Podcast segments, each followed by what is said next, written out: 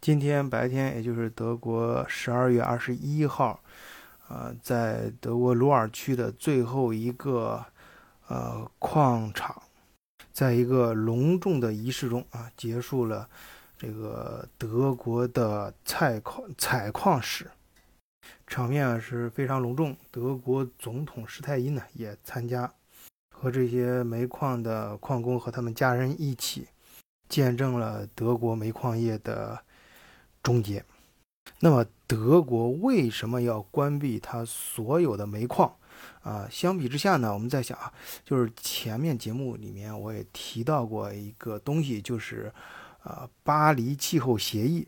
那么，美国特朗普为什么宣布要脱离这个呃巴黎气候协议呢？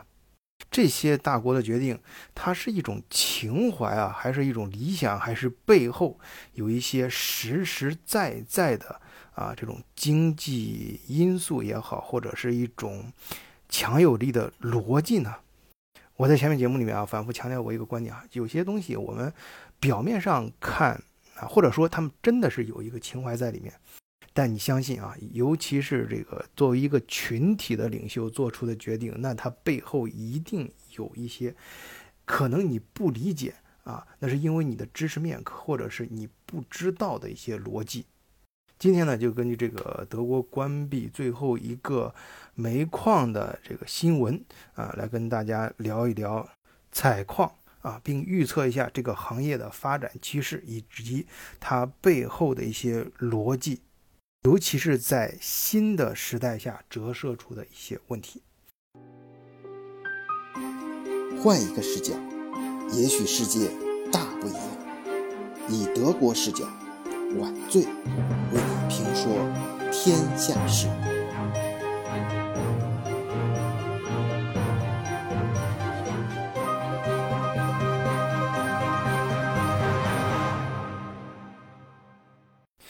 首先啊，对于这个鲁尔区的矿工和他们家人来说，今年这个圣诞节啊，肯定过的是，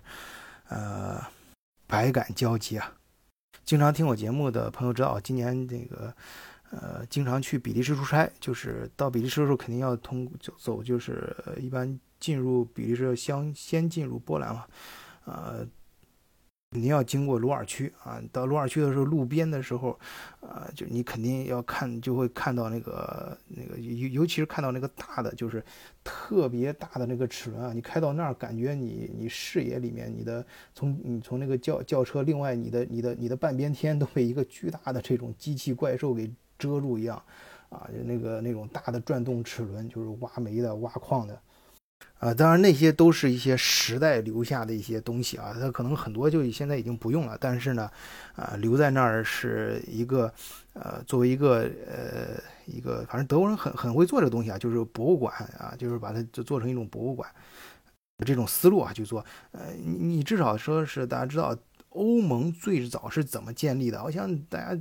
学过、上过历史课，中学历史课，你你肯定有印象，就是德国最早欧盟那个欧盟最早并不叫现在这个欧盟，叫呃欧洲什么钢铁、煤炭什么联合呃联盟这种。你可见啊，他们是靠这个啊联合起来的。现在也就是在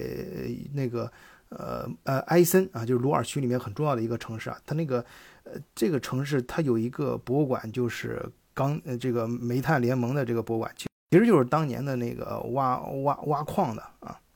不过人家现在已经成为世界文化遗产了啊。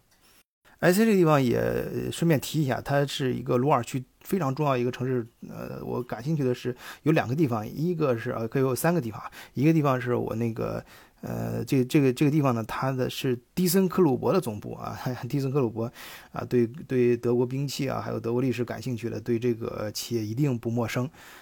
呃，一战里面用的最牛逼的那个大炮啊，那个鲁道夫，我以后前面讲过，就是这个迪森克虏伯产的。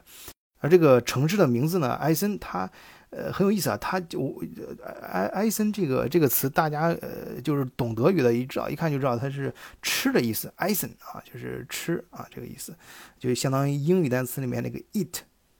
但是我到埃森之后，听当地朋友介绍啊，啊这这个没有官方的说法啊，只是他们朋友说，这其实埃森这个词是什么意思啊？它不是吃的意思，它是 ice 啊，就是烟囱的意思然后加个 n 就是烟囱的复数啊，就是就是那个地方有很多烟囱啊，所以叫埃森。然后后来又有其他德国朋友，呃，对这个看法，就这个讲法是嗤之以鼻啊，说你那那以前的那埃森这个名字，很早就有了，就是在在埃森那个地方有工厂有烟囱之前，人家就叫埃森。但总而言之吧，不知道这是一种巧合还是呃是怎样的一种说法，反正呃还是呃就是呃那那个地方是就是以埃森为代表那一片儿就是。城市非常密集啊，包括这个大家知道杜伊斯堡啊，这个杜塞尔多夫、科隆啊，这些都是坐火车基本上十几分钟就会到另外一个城市了，而且都是传统上啊，这个很鲁尔区很重要，因为在过去传统上这个煤炭行业非常重要的一个行业。另外呢，就是我自己啊，在艾森那边跟别人合作了一个小小仓库啊，可以这个，呃，国内有朋友如果是在这边有那个采购啊，或者是找工业品这种，还有一些，呃，仓储物流方面需求的话，可以，我们可以私下聊啊。当然，这个说这个地方它很，它历史地位非常重要的，就是因为它，呃，这种煤炭呀，不管是煤炭还是呃钢呃这个矿石，尤其是煤炭啊，鲁尔区指的就是主要是挖煤那个地方，它被称曾经被称为黑金啊，黑色的金子啊，那这感觉就是跟那个石油的地位啊差不多。而且在以前啊，煤炭嗯就是还就是价格还比较 OK 的时候，在这个德国的煤炭它这个。质量非常好，哎，这这个它价格它价没涨上没上涨的时候，它所以它又能够啊质量又好嘛，所以在全球跟它的其他机械产品一样都非常抢手。呃，那那呃，包括工业的发展也需要大量的煤炭，所以那个鲁尔区曾经在德国，那可以说是德国的重中之重。这也大家学过，呃，熟悉欧洲历史也知道，德法之间来回来打仗啊，这个鲁尔区有的时候被呃法国拿过去，然后被德国，他们两家抢的非常厉害，说明这个地方很重要啊。为什么重要？就是因为产煤嘛。而这个也直接就是支持到这两个国家的这工业发展。你传说啊，最最早就是我们小时候学那个最后一课啊，好像是那个左拉还是谁谁谁写的，我我记不清了，反正一个很有名的作家。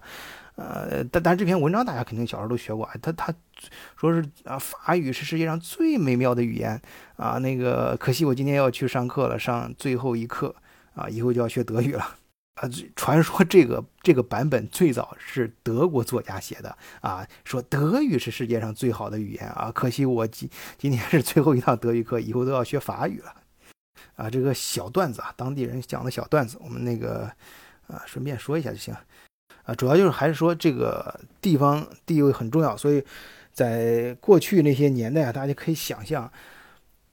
嗯，刚才我提到啊，这个就开篇提到的这个矿工啊，最后德国最后的这个煤炭工人啊，或者工作人员和他们家人啊，这个圣诞节就是呃内心会非常的呃不一样啊，非常非常感慨啊，因为有从曾经有过非常辉煌的过去嘛。呃，首先我觉得人最让你感心的就是这种。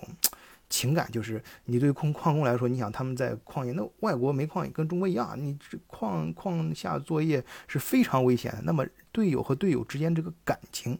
会非常的浓厚。人人家说那个战友嘛，就是战友啊，一起一起扛一起扛过枪，一起啊怎么干过啥干啥，反正就是就是一些比较危高危的职业，这样的话，人的感情就会更加的抱抱团，这个感情就会更深。啊，所以再加上他们曾经有过都比较辉煌的过去，就是整个行业地位啊，这个工工人工作人员收入也比较高，然后在周围他们也，啊，一起平常的除了除了那个矿工的工作啊，煤炭工作之外，啊，生活也很不错。他们周围有盖的盖的房子啊，你如果去那片嗯转的话，可以呃看啊，当年他们盖的房子啊，可能本身就干活人吧，呃，这个做的是就是盖的房子也非常扎实，一直放到今天都好多。都能够卖卖非常好的价格，而且那个时候呢，就是因为矿，呃，就是开矿的企业非常多啊，所以说，呃，他们鼎盛的时候，每一个大的这个矿区啊，都有自己的球队啊。你德国嘛，这个足球又是非常的，呃，这这个这个产业非常发达，就是就类似于中国中国，你看，呃，好像现在也是吧，就至少前几年啊，那个比较好的球队冠名的背后的都是不同的大的大的地产公司啊。你像那个什么大连万达队啊，然后是上海的是什么徐家印的那个叫叫什么队啊？我我以前打工的还打过工的那个公司叫什么华夏幸福啊，在河河北那边。跟跟这个逻逻辑差不多，有有钱嘛啊？以前那个，所以每一个矿区都有自己的球队啊，那很很嚣张的。而而且那个时候啊，人还非常的淳朴啊，他他就是每每个，呃，他不像现在啊，你一个球员都是来回俱乐部之间跳啊啊，身价炒到几百万欧元，那个时候就很很。很淳朴，就类似于我们看那些八十年代中国老片儿一样，就是，呃，一一个一个职职职工什么球队啊，类似这样的，相互之间，但踢的水平很不错啊。当然，这里面大家也能想到另外一个问题啊，就是那个首先那个。当年啊，需要煤矿，嗯，很多那个地方很重要。然后德国呢，又需要大力开开采那儿的煤矿，那就需要什么的矿工。那这个矿工从哪儿来呢？啊，就说有一有一个悖论，就是德国本地啊，二打战的时候，呃，二二战，呃，这个人都死光了，尤其是男人啊，很多男人在战场上就回不来了。回来了呢，也要作为战后的呃赔偿去其他国家当苦役，所以就引进了很多这个。呃，二战之后，这个引进了很多土耳其啊，这个顺便呃给大家说一下，这个德国呢最大的两个外族的族裔呢，就现在最多的是一个是土耳其，还有一个就是越南人啊，因为这个那是个历史原因造成的。原来东德呢，呃，二战之后，嗯，整个德国缺少劳动力嘛，东德就从越南引入啊劳动力，而那个西德呢就是从土耳其。所以你现在去看那个呃那个鲁鲁鲁尔区啊啊，当然这个我不是说这个对对外族在我我到我也是从国外移民到德国，我儿子将来也是跟这个一样，的的就是他们的后代其实很多已经很不错了，人家就是有些土耳其的呃后裔呃二二二二世三世什么的，就基本上就很就已经早都融入德国社会了，而且本人素质也不错。但是呢，你可以通过他们的姓氏啊，可以干的叫什么什么斯塔夫。啊，什么什么阿里，什么什么米啊，什么这这这样词儿，典型的中外商人买卖提什么这种姓氏啊，就是鲁尔区那边特别多。但是后来呢，就是德国啊，虽然它的煤炭质量确实是非常好啊，这个处理工业很好，但是它价格涨得太厉害。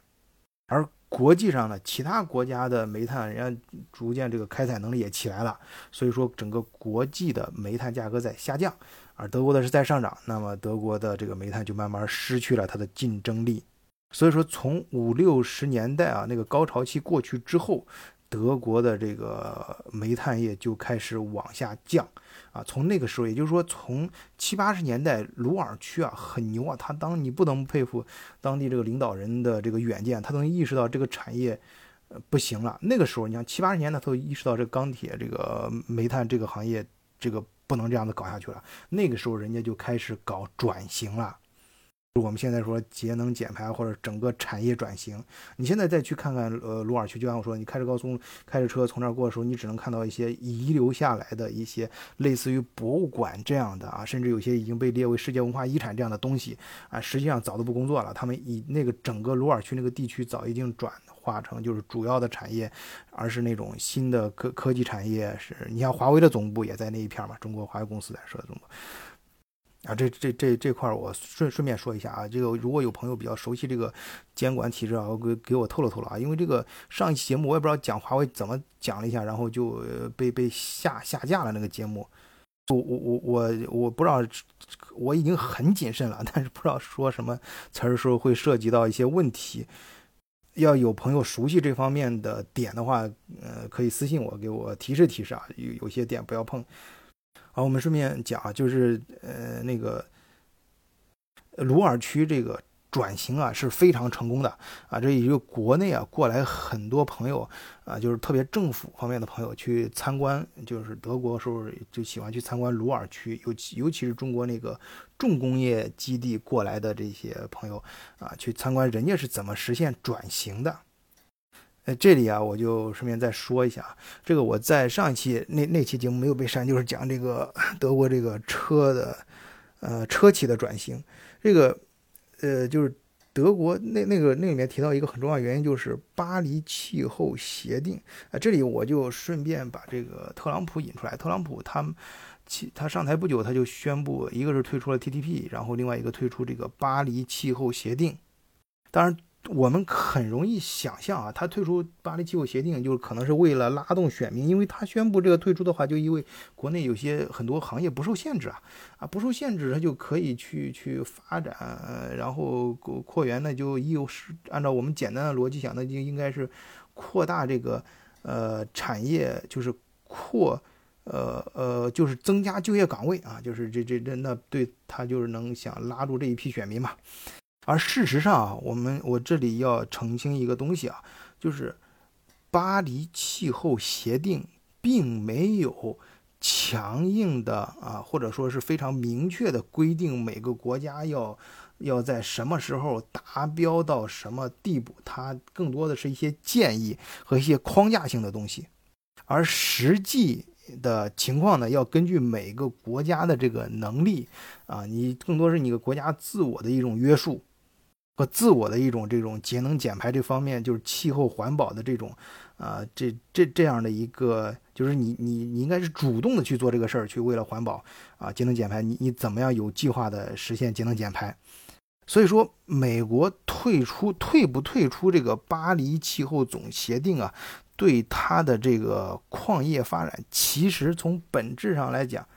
呃，没有什么太大的影响啊，但是他提他他做出这个大的政治决定之后，对他的选票对选民中的影响是非常大的啊，这个政治意义很大，但实际上经济上并没有太大影响。后来事实也证明了嘛，你你是那个他退出之后，这个德国呃不是美国的那个矿业生产啊，就是煤煤炭业产量更大了，但实际上工作岗位却在减少了，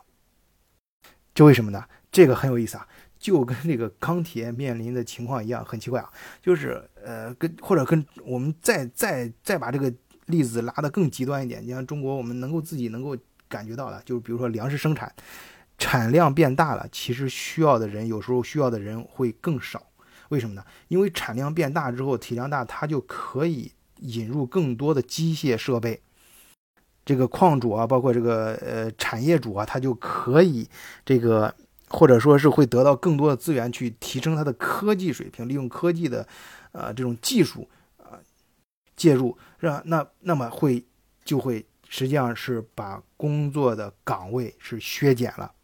而这个量更大的量呢，也投入到市场之后，更大的产量投入到产这个大宗商品投入到市场之后，又会压低整个市场这个。产这这个大宗货物的这个价格压低价格之后，也就压低意味着压低它利润空间。那么更少的利润呢，又会倒逼这个产业主呢去呃更多的使用这个科技啊，更多的使用这个机械而取代人。那那反过来又会又会产生新的动力，让它削减更多的工作工作岗位。哎，我想大家应该听听明白了啊，就是这几几年，就是最近这几十年。出现的一些怪事儿，在有某些传统行业产量增加，而工作岗位却在减少。那个就是对于这个德国鲁尔区来说呢，虽然这个行业煤炭行业把它彻底的推进了历史的博物馆，但并不意味着它的后遗，它就是在人们生活中彻底消失，它也留下了很多后遗症啊，比如说埃埃森，呃。还有就是那片有名的几个城市，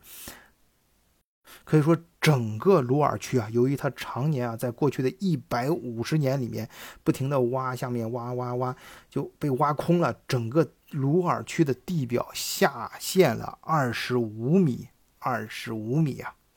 这就倒逼啊，这个地下水位在上涨。所以那边你去了之后，还有一个很，他那边有一个很很奇怪的工程，可以说是永恒的一个工程。怎么永恒？就不停的要有这个人去，呃，吸这个地下水，抽水机啊，排放地下水啊，要不然的话，整个鲁尔区现在就是那边生生了五百万人的鲁尔区，五百万的可能在中国就是就是一个中等城市啊，但是在。德国就整个那个鲁尔区也就一五百多万，那是很大的一个数字，在德国，那整个这五百万人生活的这个地方啊，就会变成一个巨大的湖泊。所以说这是一个永恒工程啊，就是不你就不停的在吸。当然呢，大家也可以想象到那边经有时候会，这这种不是很经常，但是但是会偶尔发生啊，某一处地陷啊啊，这个突然走着走着，那么地塌下去一块，想一想也挺恐怖的啊。总而言之啊，这个这个很多事情啊，就包括德国为什么它的煤炭行业当年发展的那么鼎盛，整个鲁尔区那么抢手，啊，是因为那个地方产的煤挖的矿很值钱。而为什么现在又都要关掉呢？不是因为说这这这什么情怀啊，其实就是因呃，可能是就刚才我说了啊，这这个东西没有什么必然之，我个人一点一点看法。首先首先表达一下，不不一定对啊。大家就是这么一听啊，就可能他不是说是就是说为了青海，咱们要节能减排，德咱德国特别环保啊，要要要按照巴黎，呃这个气候协定要要怎么样，而是现在煤炭不值钱了，你你你再挖出来，德国这么高的成本去挖煤，人工费这么贵，你挖出来的煤市场上，人家其他国家卖的很便宜，你没必要自己去挖。再一个，你带来了这么多的环境后遗症，下面都被挖空了，啊，整个地陷，然后不断的抽地下水，等等一系列问题啊，还有不这个排水这个问题啊，污水处理，然后顺便像刚才提到的美国的特朗普，他也不是说是啊，他他也心里也清楚，你这个其实退。呃，他他宣布这个退退出这个巴黎气候协议，好像是为了站在这个选民那边，是想增加更多岗位。但是实际上呢，结果呢是让这个工作岗位减少了。但对他来说，是对他的个人的经济利益来说，他的经济他的逻辑来说是对的。一方面可以讨好选民，另外一方面呢，实际上对大资本家影响也不大，整个行业也没什么太大的影响。退不退出就那么回事儿。